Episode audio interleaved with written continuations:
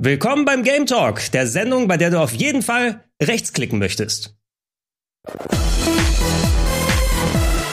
Schönen guten Tag. Warum guckst du so entgeistert wie jetzt? Warum Rechtsklick? Damit du sie abspeicherst, weil die so gut ist. Wie ein NFT. Ah. Schönen guten Tag und herzlich willkommen auf Rocket Beans TV zu einer wunderbaren Ausgabe des Game Talks hier wieder frisch im neuen Jahr 2022 mit, ich dachte gerade, du hast eine digitale Mütze auf jetzt, aber es ist nur die Grafik im Hintergrund. So. Ja. Hier. Erstmal wird schön, dass du da bist. Ich würde auch deine NFTs rechtsklicken. Oh geil, danke. Oder oder so oder ist das eher was äh, Negatives, wenn ich das sage? Ne? Weil dann nehme ich dir ja de deine deine abertausenden Euro von Einkünften. Also wenn du die recht speicherst und kaufst, sage ich nichts gegen. Also erst kaufen und dann recht speichern. Ah, ja. Aber erstmal schön, dass du da bist. Ja, und auch schön, auch wenn nicht vor Ort, aber Micha, schön, dass du dich dazu gesellt hast. Hallo, ich verstehe nichts von NFTs, aber ich bin gern dabei. Ich wollte gerade fragen, wie viele NFTs hast du schon dann erstellt und verkauft?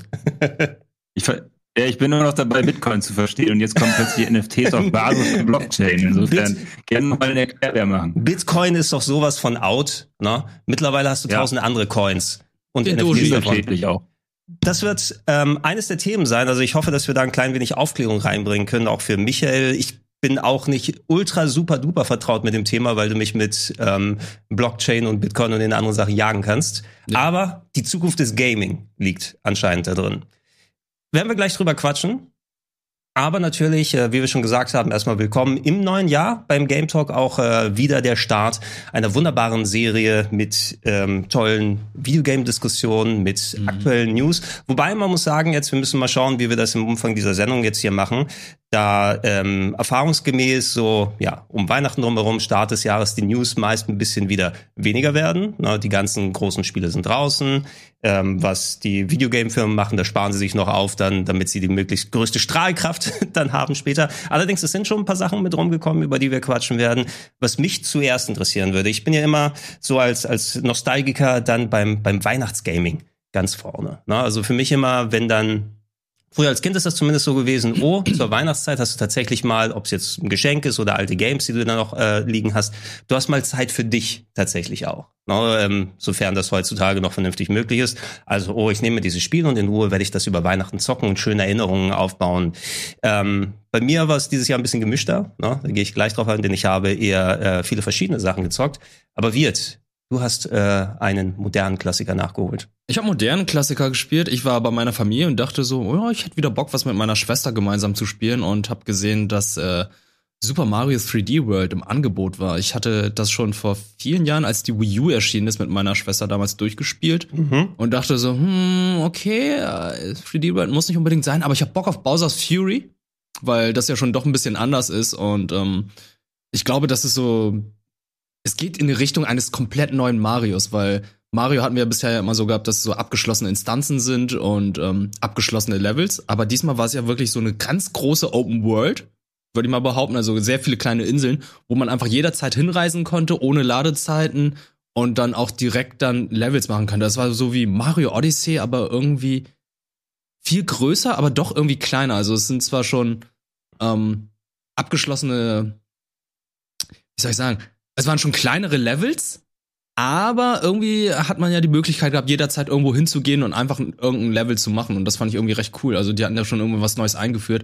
Auch mit diesem wütenden Bowser in der Mitte, der dann jederzeit erscheint und die ganzen Levels dann verändert. Aber die, die Frequenz war ein bisschen hoch, fand ich persönlich. Die war wirklich zu hoch. Also, gegen dass du Ende- diese, diese riesen Kaiju-Kämpfe dann immer zwischendurch mal machen musst. die sich auch sehr wiederholt haben. Also, ähm, und auch hier Bowser Jr. fand ich auch irgendwie nicht sehr hilfreich, beziehungsweise das ist wirklich so äh, der kleine Geschwistermodus, weil Bowser Jr. konnte zum einen nicht sterben, aber die Steuerung war ja auch wirklich frickelig und es hat irgendwie nicht komplett gepackt, geklappt und Der Bowser Jr. ist da drin Ja. sozusagen, der hilft dir so normalerweise als KI. Also geht Mhm. irgendwie darum, Bowser ist verrückt geworden und ein riesiger Kaiju und Mario muss Katzenembleme einsammeln. ja, genau. So wie früher die anderen Sterne oder ähm, Solarabzeichen, was auch immer das bei Genau, Sunshine gewesen ist.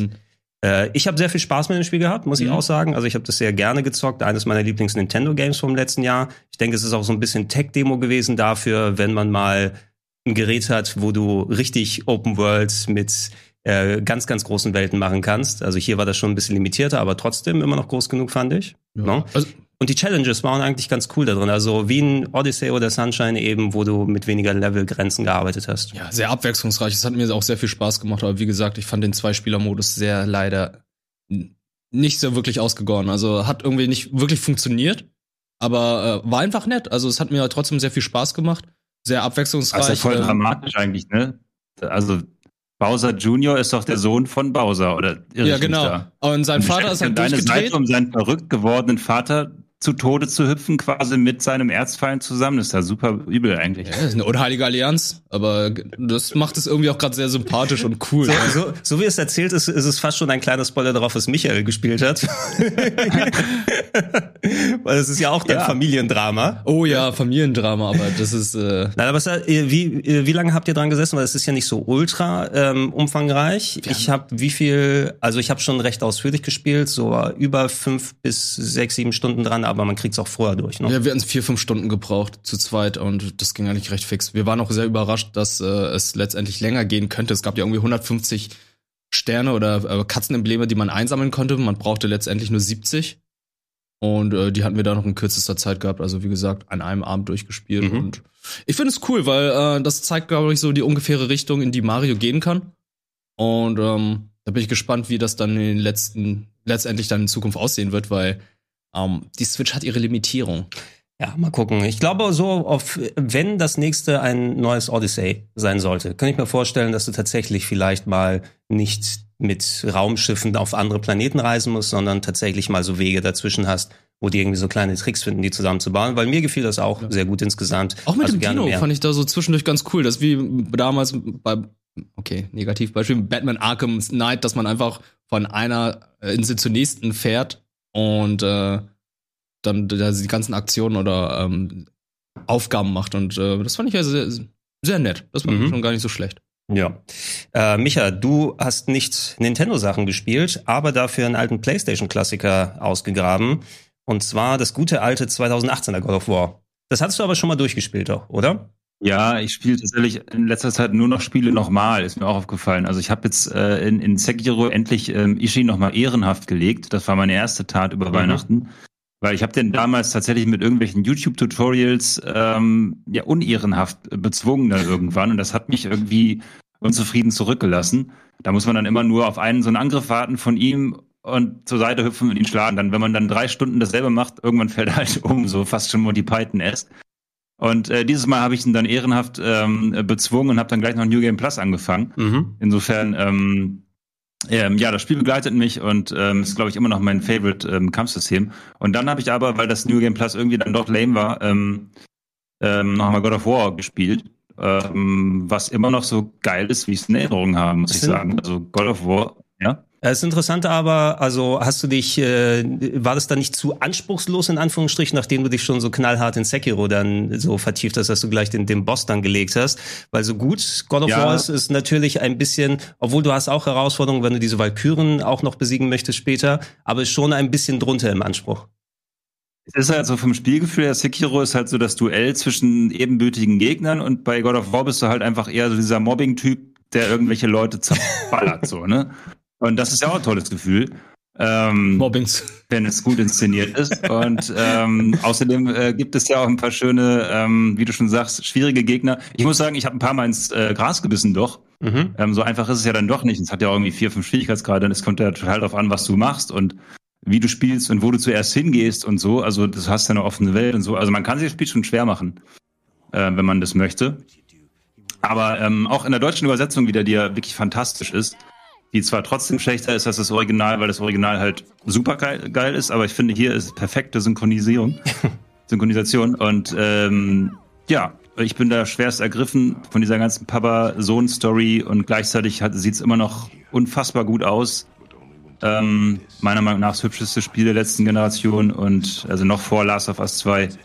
Und ähm, ja, also da ist alles gut dran an diesem Spiel. Einfach alles. Äh, bis auf diese seltsamen Truhen, die überall dumm rumstehen und immer die gleichen Rätsel erfordern. Das ist schon ein bisschen gamey-mäßig, aber das kann man dann verschmerzen. Ah, mich, bei mir kribbelt es auch schon ein kleines bisschen einfach in Vorbereitung. Wir haben ja jetzt noch kein finales Datum für Ragnarok. Also ich schätze mal, ist es, ist es 2022? 2022 wurde es gesagt. Ähm, ja. ja, vielleicht irgendwie so im Kielwasser von ähm, hier Horizon, also Horizon 2, wenn es dann kommt einige Monate später, vielleicht gegen Ende des Jahres, man weiß ja nicht. Ich würde auch Ende des Jahres tippen. Wo sie es positionieren wollen. Ähm, ich habe super viel Spaß damals gehabt, äh, vor allem, weil ich auch diese, diese leichte Metroidvania-Struktur ganz cool fand, mit der Hub-Welt, hier dem See, wo du dann drumherum fahren konntest. Mhm. Und auch, dass du ab und zu mal Rätsel machen kannst. Das neue Kampfsystem, gefiel mir auch sehr gut. Also mit der Axt, die dann wieder so tormäßig zurückkommen kann.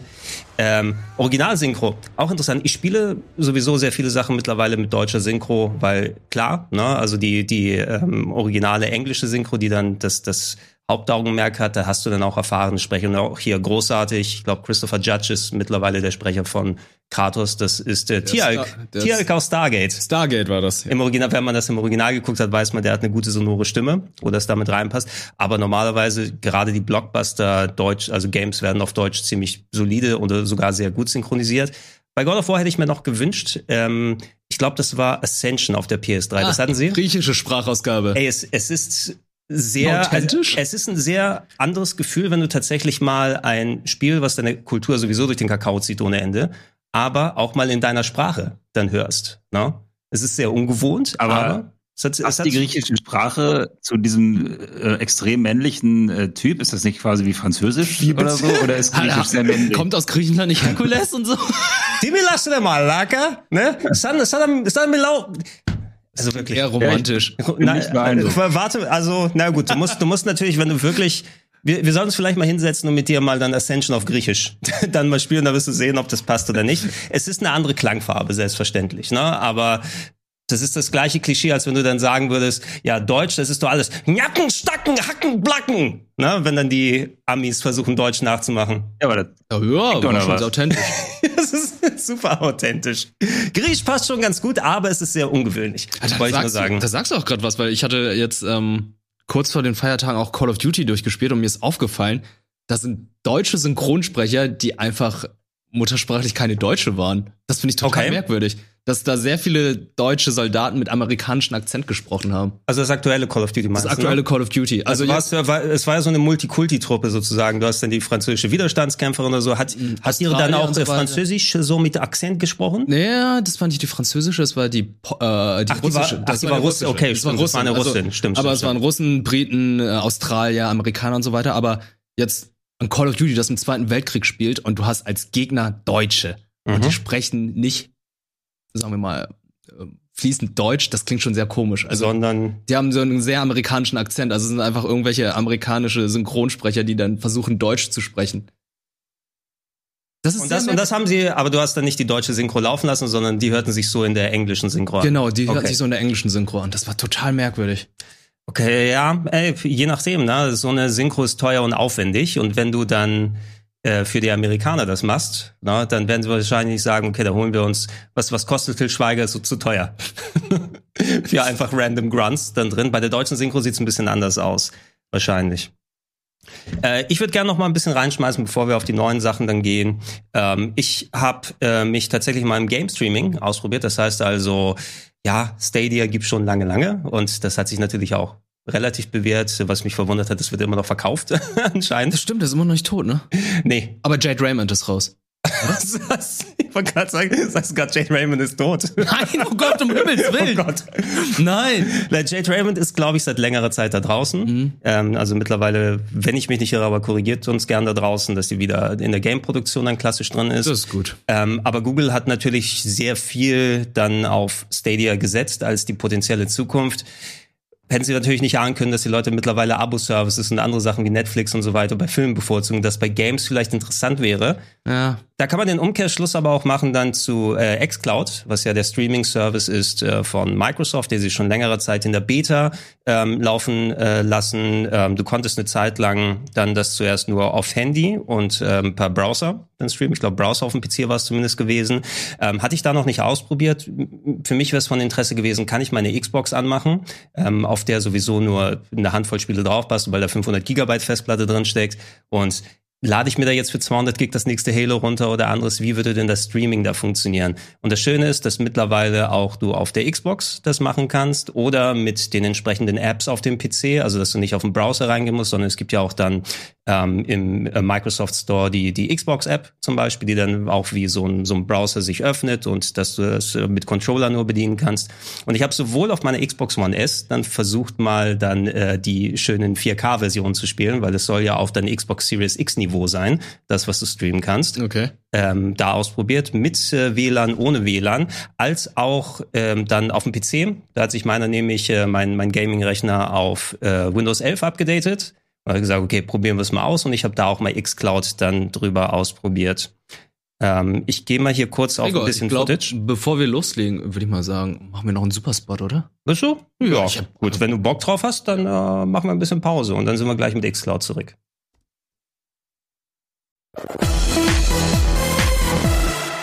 Da sind wir wieder zurück. Äh, Ich hoffe, ihr habt euch gut vorbereitet, denn jetzt wird äh, knallhart über Game Streaming gequatscht. xCloud in der Beta habe ich ausprobiert und ähm, wie schon vor der Pause erwähnt, ich habe sowohl mit WLAN als auch mit Kabel ausprobiert.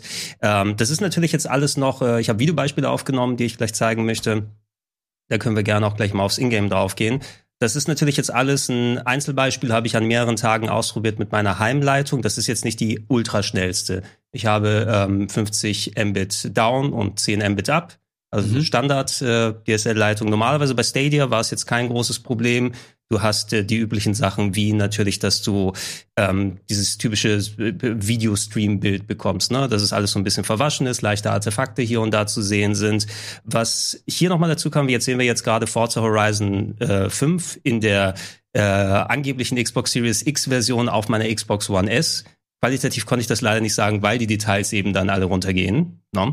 Ähm, allerdings, was ich dann hatte, sowohl mit meinem WLAN als auch mit ver verkabelten Internet, man sieht hier so ein bisschen ähm, neben den kleinen Stockern, man sieht diese Querlinien, die oben drüber laufen. Mhm. Äh, du hattest das äh, Updating vom Bild, das war so ein bisschen sehr schwankend. Ähm, immer wenn ich würde mal jetzt schätzen in meiner Laienmeinung, wenn ein neuer Keyframe da ist, also sich das äh, gezeigte Bild, ähm, was du da gerade äh, durchgestreamt bekommst, genug verändert, dass da ein neues Bild quasi im Stream dargestellt werden muss. Es ist wohl die Methode, die Microsoft verwendet, dass dann wie so eine Art Scheibenwischer von oben es runtergeht, wahrscheinlich damit der Sync gehalten wird, dass da nicht zu viel Delay beim Zocken ist, weil das Spielen an sich hat genauso funktioniert wie bei anderen Streaming-Services. Es ist schon ein spürbares Delay da in der Form, dass du wahrscheinlich, wenn du dann mit deinem gut austarierten Fernseher dann auf der Konsole oder auf dem PC selber spielst, ein bisschen direkter dann steuern kannst, aber es war nicht so schlecht, dass es dann unspielbar geworden ist. Muss man ja in Kauf nehmen, wenn man die 200 Gig nicht runterlädt bei den großen Spielen. Klar. Allerdings bei manchen Games wurde es schon ein bisschen schwieriger. Also hier sieht man es auch ganz gut. Ähm, ich habe auch mal probiert, ist es ein Unterschied, ob du jetzt die Performance oder äh, die äh, Qualitätsmodi nimmst? Also von wegen ist das Updaten bei 60 FPS dann ähm, schwieriger als mit 30, weil Mhm. 60 FPS bei einem Stream sind ja auch nicht so geil, wenn man sich YouTube-Videos anguckt. Ja. Ähm, aber man, man sieht's da, es war jetzt nicht so ein Erlebnis. Ähm, ich werde auch gleich nochmal auf das LAN-Bild umschalten bei verschiedenen Sachen. Ähm, plus äh, die PC-Variante, weil die auch nochmal, wollte man testen, ob es vielleicht dann mit der Plattform dann anders ist. Ach, das ist jetzt wireless. Das ist jetzt Wireless mit der Xbox One S und ich habe da einfach Forza Horizon 5 gestartet. Naja, ist ja auch nicht das Schlechteste, um das auszuprobieren. Genau. Wir, du hast auch mal selbst bei dir probiert, aber mit dem Handy. Genau, ich habe es äh, auf dem Smartphone ausprobiert. Damals war es ja nur auf äh, Android verfügbar. Ich Mhm. habe es damals mit dem Google Pixel Phone ausprobiert und es hat recht gut funktioniert. Also ich hatte Halo 5 gespielt, Mhm. hatte zwar auch seine Artefakte gehabt, aber dieses Scheibenwischen-Ding, was du jetzt hier, was wir hier auch mal sehen, äh, das hatte ich zu dem Zeitpunkt nicht gehabt. Ja, was, was sein könnte, ist auch, warte mal, ich spule mal hier auch noch mal ein bisschen vor, weil ich habe verschiedene Sachen ausprobiert. Mal so, mal so, mal so. Hier zum Beispiel ganz gut, ein bisschen älteres Spiel mit äh, Yakuza Zero. Ähm, schön übrigens, äh, dass äh, dank Smart Delivery und so weiter, ähm, dass die Saves sowieso alle dann synchronisiert werden. Hast du irgendwo mal auf einer Plattform gestartet, sind sie bei xCloud dann da Das ist echt gut. überall, wo du spielst. Ähm, ja, hier sieht man schon ein bisschen deutlicher, vor allem wenn du dann ähm, Szenen hast, wo du so Schuss gegen Schuss hast mit Gesprächen, da ist ja automatisch wirklich immer ein komplett neues Bild. Und dann sieht's aus, als ob da wirklich du gerade den Scheibenwischer anhast und das immer so ein bisschen hin und her geht. Also es war jetzt nicht in der Qualität, hätte ich gesagt, es ist immer noch WLAN hier übrigens, ähm, wäre das für mich dann nicht so richtig geil spielbar gewesen, vor allem wenn du es auf dem großen Fernseher zockst. Äh, Micha, bei dir daheim mit dem Internet, ist das überhaupt eine Alternative für dich, dass du per Streaming Gaming zockst? Oder ich würde fast ja, schon eher schätzen, bei der Bild, wenn die Bildqualität schon so ist, wäre das nichts für dich. Genau, wie man an meiner verpixelten Visage erkennen kann und der Delay und so weiter, wäre es für mich gar nichts. Ähm, ich finde es auch irgendwie nicht zeitgemäß, muss ich sagen. Alle sagen immer, das ist die Zukunft und so weiter und bla bla bla. Aber in Zeiten von, okay, wir machen nicht mehr 1080p, was schon ziemlich scharf war, nein, wir gehen hoch auf 4K oder vielleicht irgendwann sogar 8K, was ich nie hoffe, und 60 FPS und so weiter. Also quasi schärfer, schärfer, schärfer finde ich es irgendwie seltsam, den Leuten dann plötzlich ein, ein Videosignal zu verkaufen, was durch einen H264 äh, Videocodec gelaufen ist. Also im Grunde ein YouTube-Video von einem Spiel, ähm, doof gesagt. Das finde ich einfach nicht zeitgemäß. Und dafür müssten die Internetleitungen aber wirklich mal äh, zehnmal so schnell werden, auch mit der Latenz. Also ich habe jetzt, äh, es gibt irgendwie neueste Technologien auch von Nvidia und Co., um die Latenz noch weiter zu verringern vom Eingabegerät und dann spielst du das hier und hast sie quasi wieder verzehnfacht. Ähm, ich finde es irgendwie, also für mich ist es gar nichts. Und ich glaube auch, dass die Leute weiterhin gerne ähm, Spiele zumindest digital in ihrer Bibliothek für sich besitzen wollen. Zumindest mhm. dieses Restgefühl von ich besitze etwas, äh, wirst du den Leuten auch nicht so hundertprozentig austreiben können. Ähm, hoffe ich. Ja, zu einem Teil glaube ich, ist es immerhin etwas ähm, speziell für Leute, die daneben nicht die neueste Konsole haben, aber da die Möglichkeit genau. ist, mit einer zumindest in der Serverfarm dann befindlichen Xbox Series X zu spielen, wenn es möglich ist, die Spiele auch in guter Qualität zu zocken. Und vor allem, dass alles, die Spiele hier, die wir sehen, ist, äh, da es im Game Pass mit drin ist. Mhm. Heißt es also, du hast dann deine 100 plus Spiele oder wie auch immer dann in der Rotation drin sind, ähm, wo du das einfach direkt einmal starten kannst zum Ausprobieren, finde ich es ganz nett. Du kannst dich aber dann auch entscheiden, das wieder dann runterzuladen. Ich bin bei dir auch, was die Bildqualität angeht. Ähm, ich habe mir nicht das große Setup da aufgebaut, um ähm, einen schlecht inkodierten Twitch-Stream oder so YouTube dann zu Zuschauen dabei. Und das negiert natürlich dann das ganze Pixelzählen, was du machst und ähm, dann diese, also wozu mir ein Stundenvideo von Digital Foundry angucken, wo sie genau über dann das Bump Mapping und die anderen Effekte drüber gehen, wenn ich da eh nichts erkennen kann. Ähm, das Vision, ja. was wir übrigens hier gerade gesehen haben, das ist nicht ein Spieleffekt, sondern es ist also nicht die Star Wars Transition jedes Mal, wenn es ein Umschnitt ist, sondern das ist durch den Ingame-Stream da passiert. Ähm, werde Regie, ich werde mal kurz äh, auf ein anderes Video wechseln weil dann zeige ich einmal die äh, WLAN-Variante. Ich dachte, vielleicht liegt es tatsächlich, ich habe bei mir das bei mir ähm, so umgestellt, ähm, dass äh, du äh, sehr schwierig bei mir mit dem Kabel rankommst. Das heißt, ich muss mir quer über die Wohnung für den Test jetzt so ein 15 Meter Kabel dann legen. Okay. Ähm, weil WLAN jetzt so die bessere Alternative dafür ist. Da sehen wir mal jetzt so, äh, hier ist mal ähm, Forza über WLAN, äh, über äh, normales verkabeltes Internet. Einen großen Unterschied habe ich da leider nicht bemerkt. Du hattest auch wieder dann die Querbilder und alles drum dran. Und vor allem, schau dir das hier an.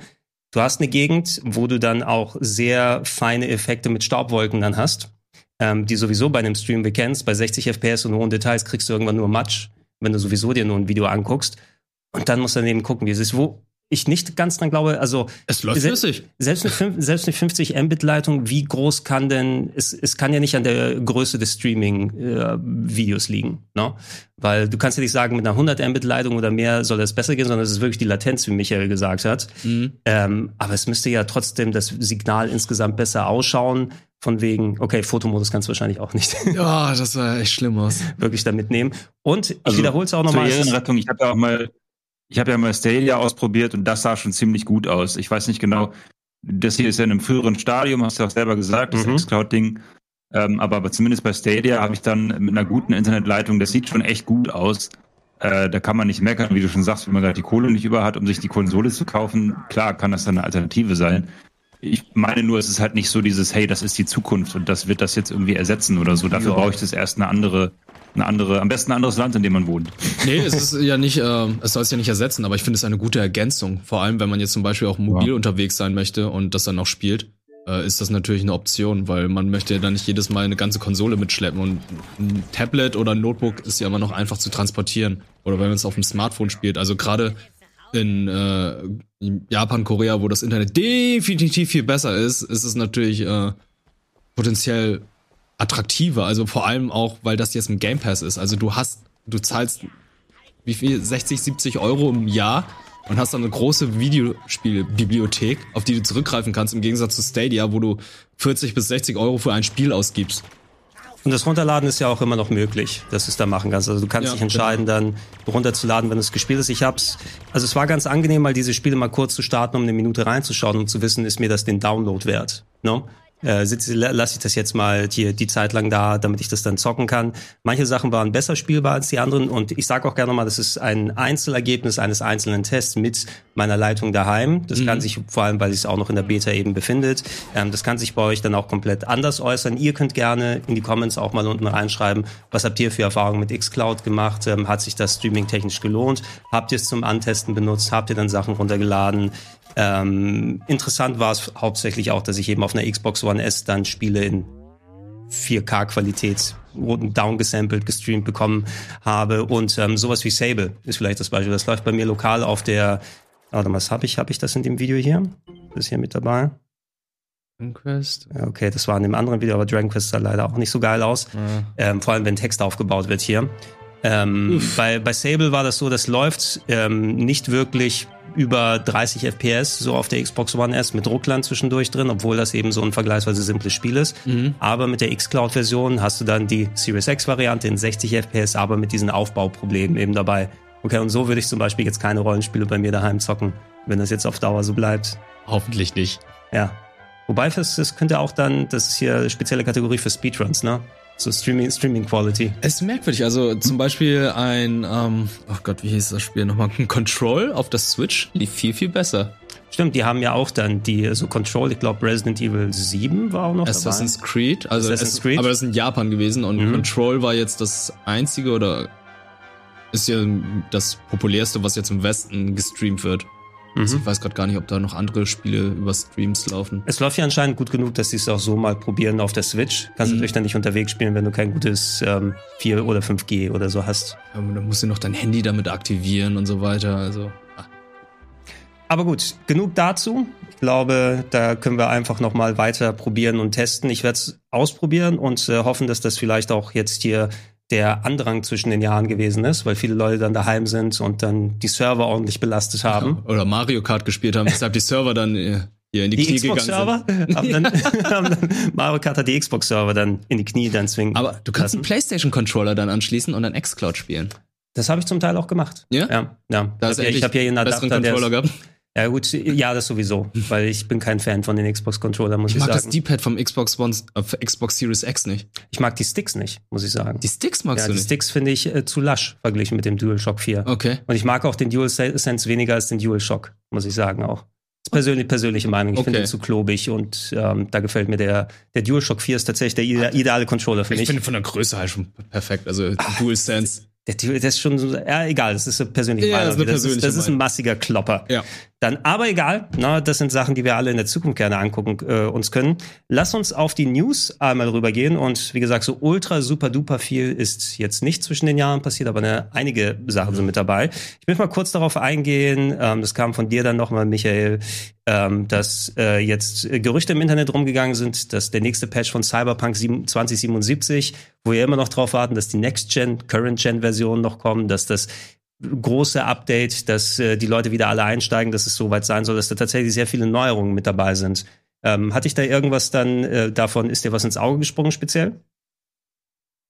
Ähm, ja, genau, man muss halt unbedingt dazu sagen, es ist ein Gerücht, so, ne? Also es ist irgendein Dude, äh, ein, ein krasser Insider aus dem Fortran-Forum, also, ne, das kann einfach Ins- nur. ja, Äh, Insider äh, oder ne, nicht aus ähm, Fortran, irgendwo. Es haben aber sehr viele geteilt, weil es so, weil es so logisch klingt, was er da aufzählt. Und weil man ja auch munkelt, dass die Cyberpunk-Leute halt nicht mehr daran arbeiten, kleine Fehler auszumerzen, sondern eben zu sagen, hey, wir machen eine Art Cyberpunk 2.0.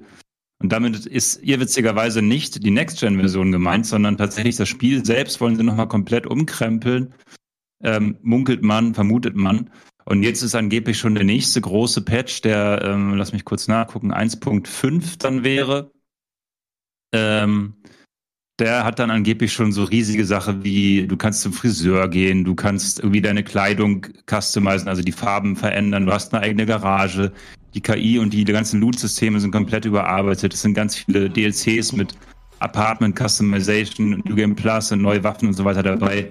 Also da gibt's tausend ähm, äh, Sachen, angeblich irgend so eine Kriegszone, in der man dann irgendwie besonders schwere Gegner ähm, hat. ähm, also angeblich ein riesen, riesen Ding und das heißt dann angeblich Samurai Edition. Okay. Und das alles klingt so logisch, dass ähm, viele Leute gesagt haben, hey, da könnte irgendwie was dran sein. Ich bin da, wie gesagt, vorsichtig.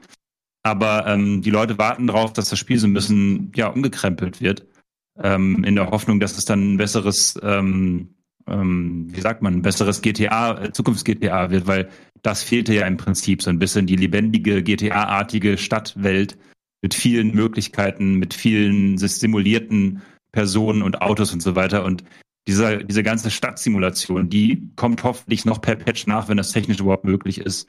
Ähm, genau, damit es eben nicht nur so eine komische Kulisse ist. Hattest, hattest du es denn ähm, trotzdem lang gespielt oder durchgespielt sogar mit der ähm, Urversion? Oder hast du es liegen lassen? Weil Ja, ich habe es nach ein paar Stunden ein- ausgemacht. Erstmal.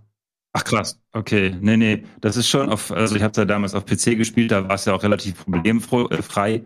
Äh, Und da ist auch ein cooles Spiel, immer noch kein richtig geiles, aber ein cooles Spiel.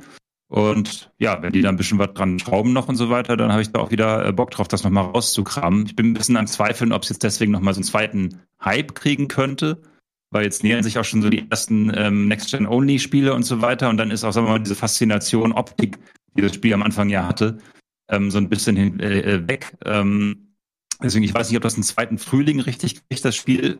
Ähm, aber ja, ich würde es auf jeden Fall nochmal rauskramen, wenn die da jetzt ernsthaft noch ein paar DLCs umso für umsonst mit reinklatschen und die Welt, ähm, wie sagt man denn, interaktiver gestalten. Ähm, genau, würde ich es nochmal rauspacken. Und die großen DLCs sollen ja sowieso kommen, also mit, so im Stil von Blood and Wine und so Mhm. weiter, aber die kosten dann ja wieder Geld. Hattest du wirklich keine Probleme gehabt mit der PC-Version? Weil für mich war es das reinste Bugfest. Ich hatte Missionen gehabt, die ich komplett neu starten musste und es gab Missionen, die ich gar nicht beenden konnte. Also ähm, da sind so viele Glitches und Bugs gewesen, beim Fahrstuhl gefangen gewesen, Charakter ist verschwunden, äh, Charakterkleidung war ja nicht da, ähm, Third Person hat Nee, nicht das war funktioniert. wohl, wir wollen das fast nicht aufmachen. Wir hatten allein schon vier Game Talks nur zu dem Thema. Ja, aber, nee, ich dass es bei dir keine bugfrei Probleme. war, ist es für mich halt irgendwie ein Phänomen, weil bei mir war es nicht so. Mhm. Aber ich hatte trotzdem Nee, ich hatte das keinerlei, Spiel durchgespielt und Spaß gehabt. Ja, das lag wahrscheinlich daran, wie gesagt, ich hatte zu dem Zeitpunkt ja gerade einen neuen Rechner gekauft und das Spiel produziert vor allen Dingen Bugs, wenn die Performance nicht stimmt. Ähm, und wenn du dann so, einen- so einen riesen Monster, Monster-Rechner hast, dann hast du zumindest dieses World Streaming, was die Fehl Fehler verursacht, ähm, nicht so krass. Insofern, je stärker dein Rechner, desto weniger Bugs auch so ein bisschen, ist zumindest mein Gefühl. Äh, Gerade dieses durch die Stadt rasen mit dem Auto schnell und dann plötzlich stehen die alle da äh, und machen den Spagat oder wie, wie das da ist. Das ist so ähm, ein Problem von, von ähm, schwacher Technik sozusagen, Ja. die dieses Spiel stemmen soll auch. Aber wenn Missionen nicht äh, absolvierbar sind, ist es nicht das Problem von Performance. Also bei mir sind NPCs verschwunden, die eigentlich ganz wichtig sind für eine Mission oder zum Abschließen einer Mission. gesagt, es war bestimmt nicht bugfrei, bei mir war es aber bugfrei. Okay. Es war, es war wahrscheinlich ein recht gemischtes Erlebnis. Also ich, ich war zumindest bei dem Punkt angelangt, wo die ganzen Diskussionen drumherum auch da, dafür gesorgt hat, dass es nicht die Version, mit der ich das Spiel erleben möchte überhaupt oder so, weil jetzt ähm, selbst nach Bugs suchen oder immer die Angst so davor haben, okay, haut's jetzt kaputt oder nicht, lass dir das erstmal in Ruhe machen. Jetzt dauert schon ein Jahr plus, ne, bis es dann soweit ist. Und Mhm. mittlerweile, ich habe eine PS5 bei mir stehen, ich würde es wahrscheinlich dann darauf zocken, anstatt auf dem PC. Ähm, wobei der jetzt auch nicht so untermotorisiert ist, aber ich weiß, ich habe auch die PC-Version gespielt. Jetzt nicht so ultra lange, um zu viel Bugs dann zu sehen. Allerdings, ähm, die Grafikkarte hat so laut gerührt, dass ich keinen Bock hatte. Na, das ist, da bin ich zu empfindlich bei sowas. Da nehme ich lieber das, das äh, Surren der PS5. Ist vielleicht bald ein PS Plus. Man kann die Konsolenversion wieder kaufen. Ne? Ja, das die meine PS4 Frage und Xbox. One-Version. Kann Ich glaube, die kann man wieder kaufen. Sechs Monate hat's gedauert, bis äh, ich glaube, man wieder die Sony-Version kaufen konnte. Die Ja, genau. Also PlayStation-Version. für die Leute, ich, ich kannte Leute zum Launch, die sich extra dann so äh, PlayStation-Kredit geholt haben, also die, ähm, die PlayStation-Karten oder so und wollten das dann kaufen über das Weihnachtsfest spielen. Ja, gibt's nicht mehr im Store. Alter. Kannst du dann drauf verzichten. Äh, wenn das alles wahr sein sollte, und so, ich habe schon immer noch Bock auf eine gewisse Art vom Spiel, aber eben dann möglichst in einer Version, wo ich äh, ohne Stress das spielen kann, ohne Angst davor, dass es mir dann alles zerhaut. Ähm, gehen wir zu einem anderen Spiel rüber, was ja, von dem wir noch nicht so ultra viel, glaube ich, wissen oder so viel Konkretes, aber wo wir über den Kenner viel gehört haben, da ist jetzt äh, direkt ganz frisch gestern Abend noch mal ein Bericht von äh, Jason Schreier äh, äh, reingekommen, also Spielejournalist, der ja auch sehr viele Bücher geschrieben hat über Spieleentwicklung und da äh, Enthüllungsjournalismus betrieben hat. Es geht um das neue Game von Ken Levine, also dem Schöpfer, dem kreativen Kopf hinter der Bioshock-Serie, der jetzt äh, anscheinend mit seinem neuen Projekt, der ist ja schon längere Zeit weg von Irrational, glaube ich, wurde damals ja aufgelöst. Der hat sein eigenes Projekt angegangen jetzt kommen so langsam äh, Sachen heraus. Ja, das läuft alles nicht gut. Äh, die halbe Belegschaft ist raus und äh, es ist wohl ganz schwierig da hinter den Kulissen. Meine, Michael, hast du den, du hast den Artikel dann ausführlich gelesen, weil bei mir wollte eine Bezahlschranke haben. Deshalb habe ich die Details jetzt nicht da direkt parat. Ja, tatsächlich habe ich ihn gelesen. Ähm, das ist ganz interessant. Also ich frage mich auch immer, wo Jason Schreier so seine Informanten ähm, her hat. Ähm, das würde, würde dazu bräuchte es im Grunde auch mal einen Aufklärungsartikel. Ähm, aber er kommt immer wieder irgendwie an diese Leute ran, die dann halt so ein bisschen mit Dreck schmeißen. In diesem Fall ist es ähm, wohl so, dass angeblich ähm, der Kevin Levine ein Kontrollfreak ist, der quasi jeden einzelnen Schritt überwacht. Das finde ich noch relativ normal aber der eben auch schnell sagt bei vielen Entwicklungsschritten, oh nee, das gefällt mir nicht, lass nochmal das Spiel von vorne anfangen. Äh, lass doch mal alles wegschmeißen. Nee, das, was du jetzt die letzten drei Monate gemacht hast, das schmeißen wir weg, das benutzen wir nicht so ungefähr. Und der dann auch gern mal andere ähm, Spiele spielt. In dem Artikel wurden, glaube ich, Dead Cells und andere Sachen ähm, zitiert, die er dann cool findet und dann zu seinem Entwicklerteam geht und sagt, das will ich auch haben, äh, mach das mal bitte auch rein und so weiter. Und dadurch geht diese Entwicklung so ein bisschen im Zickzackkurs und ähm, ist so ein bisschen, äh, hier sehen wir nochmal Bioshock Infinite. Oder genau, das ist die mhm. PS3-Version ja. hier noch. Es ist sehr interessant, was du da gerade ähm, erzählst, weil ich, ich höre da, du kannst gerne gleich weitermachen, ich möchte nur kurz reinwerfen. Ich sehe da gerade starke Parallelen drin. Ich recherchiere für äh, dann eine andere Geschichte gerade noch ein bisschen die Duke Nukem Forever History auf. Und genau so ähm, hört sich äh, da so die, die, der Entwicklungszustand ähm, von Forever dann an, dass über Jahre dann immer wieder mal ähm, okay, wir schmeißen alles um, was wir haben, wir gehen auf eine neue Engine. Ähm, George Broussard sieht äh, in einem anderen Spiel eine coole Sequenz hier, das tolle Half-Life-Intro oder so, das cinematische oder oh, ich habe ähm, das The Thing-Horror-Spiel gezockt oder haben sie Schnee, können wir Schnee reintun? Und kommt damit zu seinen Leuten und die kommen da irgendwie auf keinen grünen Zweig und wir haben ja gesehen, wozu das bei Forever geführt hat. Ja, und das ist halt hier, das, das Problem ist im Grunde, dass er so viel Vorschlusslorbeeren hat, weil er eben so eine Koryphäe ist, so wie Kojima und Co., ähm, dass ihn halt Tech2 gewähren lässt. Also das Team ist wohl relativ klein, was er da hat. Das hat er ja nach Irrational Games dann halt gegründet, extra mit dem Ansatz, hey, kleineres Team für ähm, Rumprobiererei, Experimentieren mhm. und so weiter. Und fordert von denen aber halt immer einen Output wie von einem 100-Mann-Team oder so. Und äh, jedenfalls Take-Two hat jetzt seit 2000 13 oder wann kam das raus? Ähm, oh, Infinite, 2013? Infinite war 2013, ja. 2013 könnte hinkommen. Ja. ja. Ähm, und 2014 hat er eine neue Studie, glaube ich, gegründet und da seitdem lassen die ihn halt gewähren und sagen halt, hier kriegst du dein Geld, ihr dürft weitermachen. Und ähm, wahrscheinlich haben die auch ein bisschen Zähne knirschen, aber denken sich irgendwie, hey, der ist doch das große Genie. Bei Infinite hat sich auch super verkauft und so. Äh, lassen wir ihn mal gewähren, der wird schon wissen, was er tut. Und äh, dadurch, dass er eben diesen Genie-Status hat, darf er scheinbar ewig äh, gewähren. Es erinnert mich ein bisschen an Chris Roberts und Star Citizen, ohne mhm. das fast jetzt aufmachen zu wollen. Ähm, dem wird ja auch quasi durch die Community ähm, immer weiter Geld gegeben, so dass er immer weiter äh, sagen kann, okay, noch nicht ambitioniert genug, noch nicht groß genug, lass noch dies und das und gleichzeitig laufen ihm andere Spiele schon längst davon, weil er schon drei, äh, dreimal die Kehrtwende gemacht hat. Und ähm, ja, ist ganz interessant. Er hat diese Vorschlusslorbeeren und deswegen halten sie ihn immer weiter. Und ähm, wie du schon gesagt hast, die Hälfte der Belegschaft, auch von seinen alten Freunden von äh, Irrational Games sind auch schon gegangen und äh, lästern jetzt über ihn. Ähm, aber wie gesagt, ich bin bei Jason Scheuer auch immer so ein bisschen vorsichtig, weil jemand, der eine Firma verlässt, der hat meistens äh, oder oft ähm, vielleicht auch mal ungute Sachen erlebt und ähm, sagt vielleicht auch eher schlechte Dinge über seinen ehemaligen Chef. Ich werde ein bisschen vorsichtig. Ich würde dann gerne mal die Meinung von allen ja. Angestellten hören, nicht nur von denen, die gegangen sind. Kontext ist natürlich immer wichtig. Ne? Es sind vereinzelte Stimmen. Ich habe oft das Gefühl, dass da eben aber auch gut recherchiert wird bei solchen mhm. Sachen und dann auch nochmal äh, Gegenstimmen sind. Aber ja, man sollte das alles natürlich unter Vorbehalt dann sehen, wobei sich viele Stimmen natürlich dann, wie du auch gesagt hast, decken in den Produktionsweisen. Ich bin jetzt natürlich nicht so mit Ken Levine dann vertraut und wie das bei den alten Studios außer bei Artikeln, die mal drüber gemacht wurden, sind gewesen sind. Also Infinite ist das Einzige, was ich richtig groß gespielt habe, was mir richtig Spaß gemacht hat. Die anderen waren unterhaltsam, aber war nicht so ganz mein Bier, das klassische Bioshock. Es ist so ein bisschen immer, wenn du solche Chefentwickler Lichtgestalten hast, ne, die dann mit ihrem Namen dahinter stehen. Du kannst natürlich nie sagen, ist es eine einzelne kreative Vision, die die Spiele so gemacht hat, wie sie gewesen sind, oder ist es ein kollaborativer Effekt?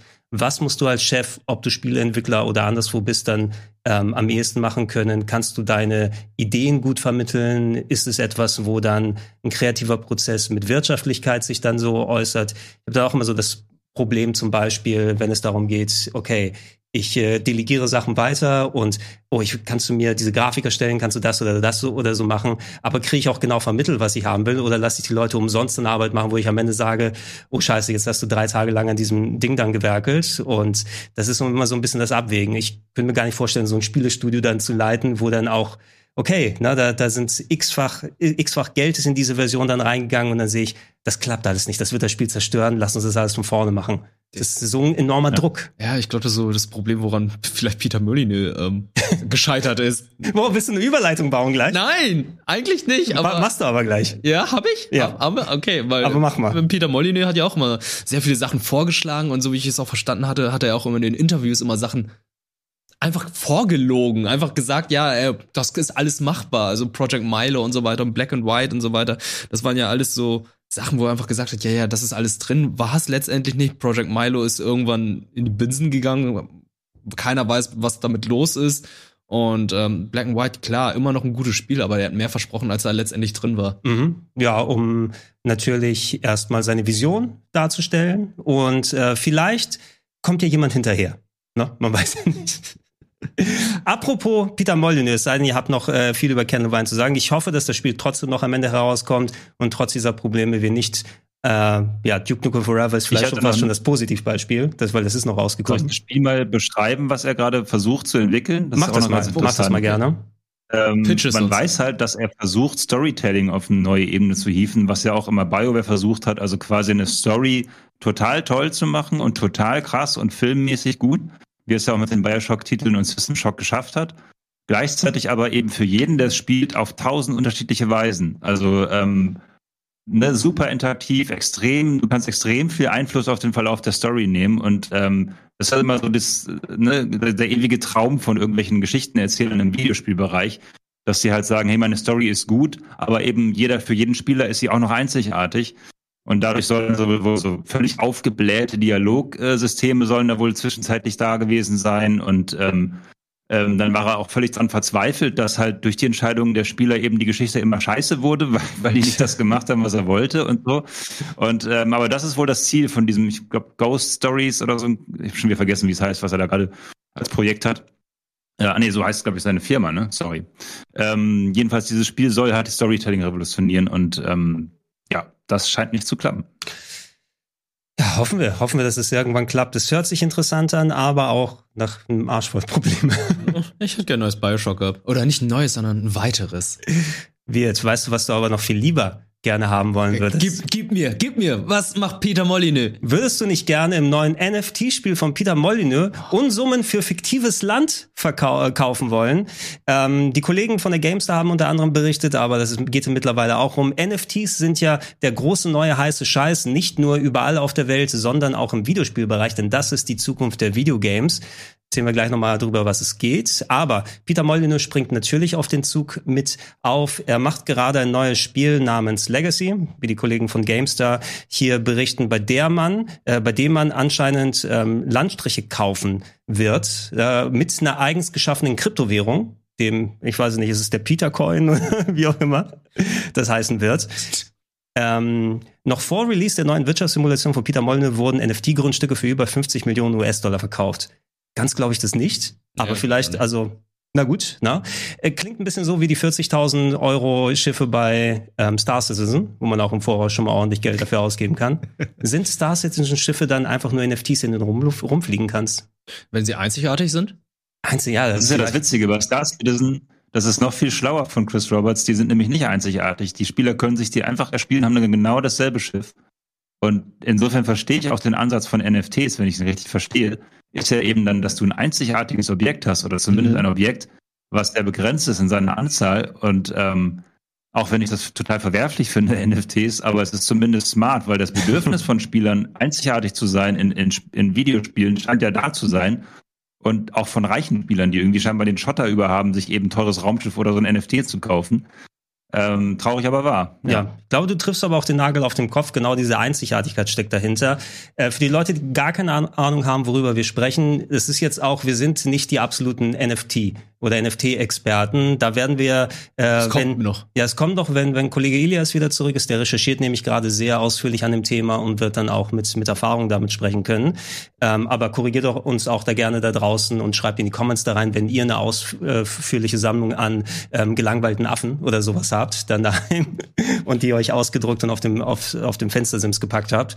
Ähm, NFT steht für Non-Fungible Token. Das ist die äh, Abkürzung und steht äh, für eine Art, ich will es mal ganz grob bezeichnen, als äh, digitalen Kassenbon sozusagen.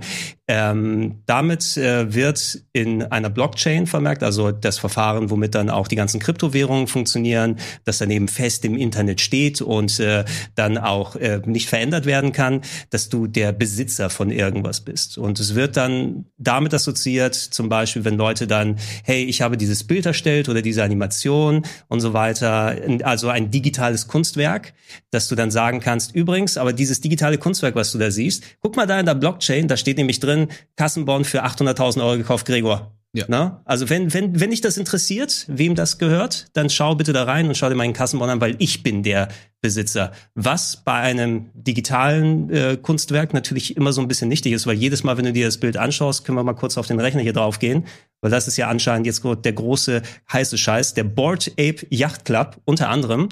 Ähm, habt ihr wahrscheinlich irgendwo schon diese ganzen komischen ähm, nachgemachten Gorillas-Affen dann gesehen? Na, also Das, das, Schimpansen.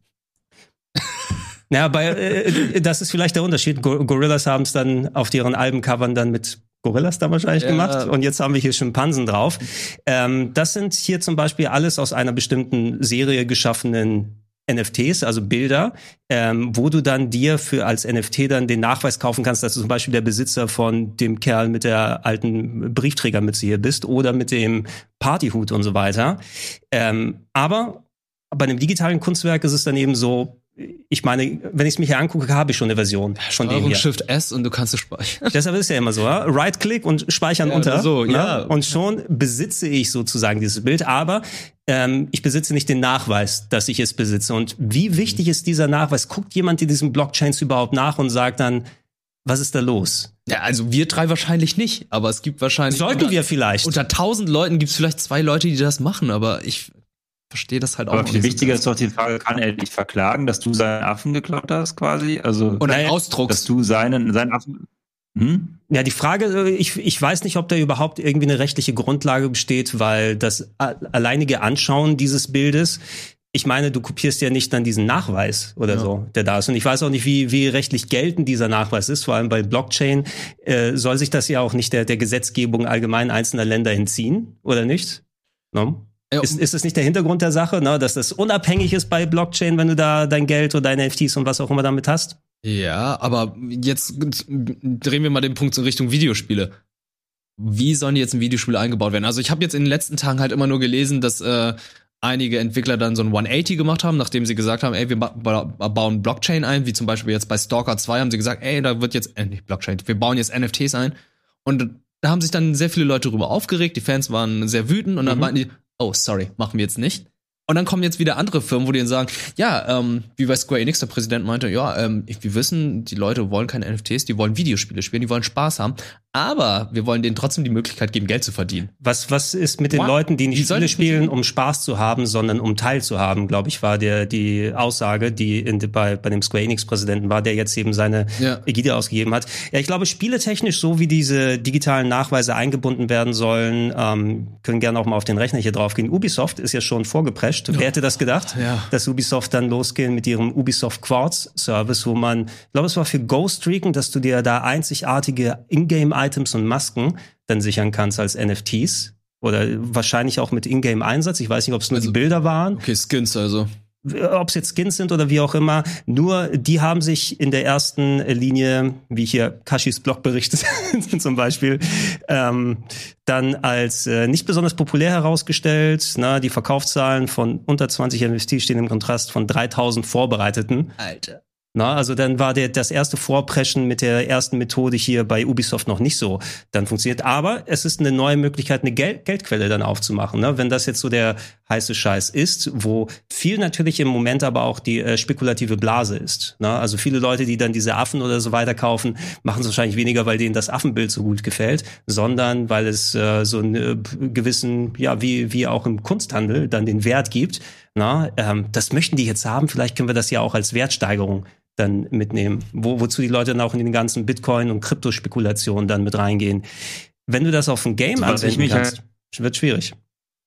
Bitte. Was ich mich halt frage, ist halt, das soll ja eigentlich ein alleinstehendes äh, Ding sein. Wenn du jetzt sagst, du machst einen Skin für Ghost Recon und das Spiel ist dann halt irgendwann alt und dann gibt's das nächste Ghost Recon und das nächste Ghost Recon. Wir wissen, wie Ubisoft das so durchzieht. Ähm, wird das dann quasi, existiert dieses Objekt dann weiter in anderen Spielen? Weil das ist ja eigentlich die ursprüngliche Idee, wie ich es verstanden habe, gewesen, ähm, dass dieses, dieses Objekt, beispielsweise dieser Skin, dann auch in anderen Spielen funktioniert, im, im Metaverse quasi. Das ist, ne, damit quasi du, meinetwegen Gregor, hast immer die Mütze auf in allen Videospielen und dein Avatar hat dann immer diese Mütze und die existiert aber auch in Ghost Recon genauso wie in Fortnite. Das und ist, eigentlich äh, ist es doch so gedacht gewesen. Also wen nützt, wen nützt denn ein Skin nur für Ghost Recon? Das ja, stimmt. das, das soll einer der Gedanken, glaube ich, sein, wobei es ist ein kann und nicht muss. Ne? Also NFT ist ja nicht nur ein Skin, kann Bilder, kann Musik, was auch immer sein, der Nachweis über die Sachen, die du besitzt. Und das wäre ein mehr als ein Grund, weil, wie du schon auch gesagt hast, wozu soll ich für das aktuelle Ghost Recon mir einen Skin kaufen, wenn dann niemand mehr Ghost Recon jetzt spielt und du so einen alten Skin hast, den du nicht mitnehmen kannst. Aber wenn jeder erkennt, guck mal, da kommt Gregor, ja, mit, mit äh, seinen Watschelentenschuhen und macht alle fertig in äh, Fortnite, dann geht's so richtig ab, oh, wenn Fortnite damit anfängt. Ja, Fortnite. Aber auch da, ganz ehrlich, dann, dann kommt ein anderer Typ mit auch Watschelentenschuhen und dann, dann ist das Einzige, was du dann im Ingame äh, Voice-Chat irgendwie rumschreist, ey, das sind aber meine Schuhe, du, du Bastard darfst die nicht auch tragen, so, und dann lacht er einfach nur und sagt, ja, wieso, man kann, kann die doch kopieren, so ungefähr. also, äh, du hast ja nicht mal scheinbar das anderes Recht jetzt. darauf. Ja, wobei bei einem Ingame-Item könntest du als Video, also als Entwickler des Spieles ja darauf achten, dass zum Beispiel nicht, ähm, also dass da kein Modding oder sowas dann drin ist. Ne? Wenn Modding unterbunden wird, PC wird es natürlich nochmal schwieriger, aber den Konsolen kannst du es ein bisschen, so ein bisschen direkter steuern. Ähm, dann ist da nochmal ein Anreiz gegenüber. Ähm, wer weiß, also aktuell ist natürlich auch der Pushback ordentlich von der Community, die dann auch nicht sich wieder auf eine neue Methode einlassen möchte, ähm, dann geschröpft zu werden, was dann die ähm, Online-Passes früher gewesen sind oder die Horse Armor und so weiter. Irgendwann sind viele dann trotzdem eingebrochen und DLCs sind ja immer noch dann gang und gäbe. Ja. Äh, Im Speziellen auch, ähm, also was du auch an Experience-Verdopplern gerade bei Rollenspielen bekommst, wenn du zum Launch dir eins kaufst oder rausgeschnittenen Inhalten als äh, Side-Stories, die dann du dir nochmal gegen extra Geld kaufen musst. Das ist alles immer noch nicht geil und im schlimmsten Fall hast du dann wirklich dann deine, deine exklusiven Schuhe, die dann da reingepresst aber, werden. Aber zum Beispiel Lootboxen sind auch weiter zurückgegangen und ähm, da brauchen wir, glaube ich, so ein Debakel wie Star Wars Battlefront 2. Also ähm, da ist ja EA richtig hart auf die Fresse geflogen. Mhm. Und da gab's dann ja auch wirklich sehr viele Beschlüsse, dass dann Glücksspiel ist und so weiter, dass das dann irgendwie regulierter sein soll, dass die Entwickler ja auch wirklich zurückgeschraubt sind, also ges- zu- zurückgeschraubt haben. Und ähm, ich glaube, so etwas brauchen wir mit NFT, damit dann die Leute dann auch keine NFT mehr machen. Also ich, ich denke gerade, weil auch ähm, Square Enix das jetzt noch mal nach vorne gepackt hat, eine Agenda ist da, sich auch noch mal rauszuprobieren. Das ist ja erstmal ein, ein Konzept, eine Idee, wo herum experimentiert wird. Ne? Und da genau darauf zu eichen, vielleicht wird eine Methode gefunden, das noch in die Richtung zu lenken, dass es dann trotzdem spannend und interessant ist. In erster Linie hört sich für mich aber mehr an, was ist eine Methode, um den Leuten noch mal mehr Geld äh, rauszuziehen aus den Taschen. Na, und äh, mit, mit dieser typischen auch Handy-Game-Mentalität damit zu arbeiten, was sind die Leute, die dann ultra viel Geld dann da lassen, wie, wie können wir die am meisten schröpfen und die uns dann äh, mit dann machen. Ähm, du hast das Metaverse erwähnt, das Metaverse dann sich, was nicht wirklich existiert oder so in der Richtung, was ja meine, wa- was ist das Konzept dahinter? Das ist das, das virtuelle Leben, der Cyberspace, das Second Life. Oder, gehen wir mal kurz aufs Ingame rauf. Könnt ihr euch noch an PlayStation Home erinnern? Oh, die ganz schlimmen Avatare. da ist. Oh. Das äh, hatte Sony damals zur PlayStation 3 gemacht, ähm, quasi eine Art virtueller, virtuelles Get-Together, wo man sich einloggen konnte und ja, zum Beispiel an der Bar stehen. Ich weiß, dass da zum Beispiel Trailer du dir in einem virtuellen Kino angucken konntest. Alles mit diesen hässlichen Figuren, die sie damals die waren erstellt sehr haben. uncanny, ja. Aber das ist ein Produkt seiner Zeit. Also es war ja auch, äh, ich glaube, zu dem Zeitpunkt war ja auch Second Life und so weiter. Ja, Second, genau, Second. War, Geht's? oh, boy, boy. Okay, da geht's so richtig ab. Also wenn es irgendwann das Metaverse an sich gibt, die virtuelle Welt, wo man unterwegs ist, wo man sich einloggt, das Ready Player One, wo jeder dann reingeht und ähm, das dann gang und gäbe ist, dann hast du natürlich auch ähm, einen Anreiz, da ähm, dein Swag zu zeigen und diese tolle NFT-Jacke, die du dir dann gekauft hast, du der Einzige bist, der sie in dem ähm, Metaverse, in dem Cyberspace dann haben kann. Das ist natürlich alles Zukunftsmusik und wenn wir Pech haben, wird, wenn so ein Metaverse kommt, das von Epic Games oder von Facebook oder so, obwohl die heißen ja auch Meta mittlerweile, Ja. dann, äh, dann gemacht, ähm, oder von Sony. dann kannst du Billard spielen damit. Sony, ey. Hatten schon das Metaverse und hatten schon Battle Royale mit Namen gehabt. Ja, aber das Pech, das war auf der PS3. No? Beide Spiele. ja, damit, warum läuft er durch den Billardtisch durch? Okay, ja. Das ist doch ganz, ganz große Klasse. Also wir, ähm, empfehlt uns da draußen, was sind coole NFTs, die wir kaufen können. Inklusive eurer eigenen. Schreibt's in die Comments damit rein. Oh nein, jetzt mach, glaub, mach draus keinen Marktplatz. bei, das ist ein bisschen wie beim Metaverse auch. Ähm, niemand begreift es wirklich zu 100 Prozent, äh, NFTs und Metaverse. Und was ist damit eigentlich gemeint? Alle sagen aber, und es ist einfach en vogue zu sagen, dass es total wichtig ist und die Zukunft ist, dann kriegen alle Leute, die Geld verwalten, richtig Schiss und sagen, ach fuck, ja, dann müssen wir da wohl irgendwie da wohl investieren oder was? Und tun auch alle so, als würden sie es verstehen und seien ganz begeistert. Ich glaube, das ist eine große Unwissenheit, die dazu führt, dass die Leute quasi aus, aus Panik investieren. Ähm, es ist auch nur so eine Theorie von mir, ähm, insofern auch nicht viel wert, aber es ist äh, immer, wenn ich frage, was ist das Metaverse und was meint Mark Zuckerberg damit und so weiter, außer irgendwelchen VR-Brillen und wie du es gerade gezeigt hast, irgendwie Second Life-artigen Content. Was meint er damit eigentlich genau? Dann kommen immer die krudesten Antworten. Niemand weiß es so hundertprozentig. Und bei NFTs haben wir gerade auch schon wieder rumgeeiert. Was macht es eigentlich? Wer will das eigentlich? Und wozu dient es eigentlich? Und irgendwie ähm, ist das auch mit das Geheimnis des Erfolgs dieser beiden Dinge, glaube ich. Ja, Dass je, es niemand wirklich begreift. du, du hast ja recht. Je vager du bei sowas bist, dann musst du auch nicht irgendwelche negativen Sachen da drin sehen. Also manche Leute sind dann auch so anfällig auf solche Sachen. Ich verstehe das nicht richtig, aber ich kaufe mir acht Millionen von Fußpilzcoin und pack da meine Ersparnisse rein, also was, was auch immer. Ne? Und dann auch am nächsten Tag, ja scheiße, ist alles weg. Ey, mir kommt vor. NFT und Bitcoin sind Kingdom Hearts. okay. Wie, wie ist das denn Kingdom Hearts? Jeder behauptet es zu verstehen und äh, aber keiner versteht es. Äh, okay. Und alle kaufen's. Nee, ich würde aber auch nicht behaupten, das zu verstehen.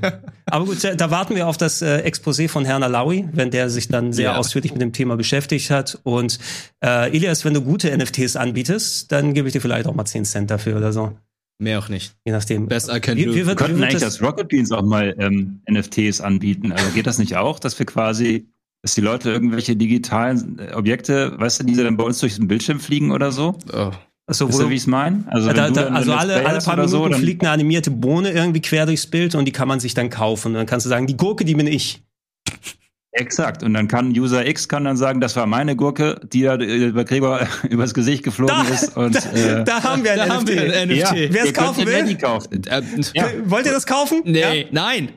Sagt, Doch, nein. aber sag doch doch, Nein. kauf mich. Oh, hell no. Kauf mich. Ey. Ja, komm. Dafür gebe ich kein Geld.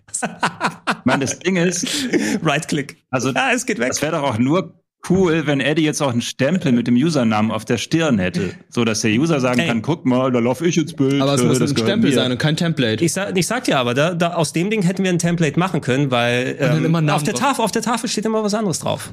Ja, aber Ne? das, das ist ja das Problem. Du kannst es ja nicht einfach so auf die billigste Art und Weise produzieren. Ich glaube, Doch, das, doch, das sind doch NFTs sind auf Okay. die billigste Art produziert. Okay. Wo, worüber wir auch, also wie gesagt, Elias wird sich noch sehr ausführlich mit dem Thema besprechen. Wir haben da ja auch sehr viel, dass da ähm, legitime Arbeit von Leuten dann einfach geklaut wird und dann äh, andere Leute dann einfach, oh, ich mache ein Bild davon von einem Artwork, was jemand gezeichnet hat und ich verkaufe es als NFT. Ja, genau. Äh, da, da, da gibt's ja diese, diese Open Seas Marktplätze und so weiter, wo dann ähm, Leute dann selber reingehen müssen und schauen, scheiße, der hat von allen meinen Fanarts oder sowas NFTs gemacht und macht da jetzt Kohle und ich sehe gar nichts davon. ist ja auch dann äh, was Kritisches hier. Ist ja keiner, der das dann irgendwie vernünftig prüfen kann. ja, deswegen haut schön Wasserzeichen rein in eure Fanarts. Immer noch quer rüber. Ja. Dann- dann- so unangenehm es ist, aber ey, besser kann man es nicht absichern. Ja, aber wir, wir kaufen Ilias Coin. Ne? Dann, dann passt das schon. äh, lass uns einmal kurz dann abschließen und ähm, Michael, du hast noch mal ein, äh, eine Info rübergeschickt. Wir gehen mal kurz auf den Rechner hier drauf, denn äh, ein Spiel geht gerade bei Steam ordentlich ab namens Clownfield 2042. Gibt sogar gerade einen Discount den du dir holen kann, äh, kannst. Und das ist äh, wohl ein Parodie-Game auf äh, die aktuelle Situation in Battlefield dann ausgelegt. Oder ist es allgemein nur eine Battlefield-Parodie? Weil gespielt habe ich es nicht. Läuft flüssiger als Battlefield. Und bessere Texturen? Also, hast du du's genau, gespielt, ich hab- Michael, oder nur die Info dazu gesehen bisher? Ich habe tatsächlich, ich fand die, die News einfach witzig. Äh, Ich muss aber sagen, ich habe weder das neue Battlefield schon gespielt, habe es nur gehört, dass man es nicht spielen braucht bisher. Ähm, noch habe ich dieses Ding jetzt hier gespielt, aber es ist quasi eine, eine spielbare Parodie auf Battlefield, die auch absichtlich ähm, angeblich schlecht läuft und Bugs hat und so weiter und irgendwie mehr verspricht, als es letzten Endes bietet und so. Aber wie genau da das jetzt quasi ähm, ja eine, eine Persiflage ist auf Battlefield, kann ich nicht sagen, weil ich Battlefield nicht kenne und deswegen Mhm. die Hinweise nicht kenne. Aber vielleicht kann Wirt dazu was sagen. Ich Das weiß nicht, du bist doch Battlefield-Spieler, oder? Ich mag den Stil, muss ich aber sagen. Das sieht cool aus. Den Wirbelsturm habe ich eben gerade gesehen und das, der war ja so ein großer Teil von Battlefield 2042.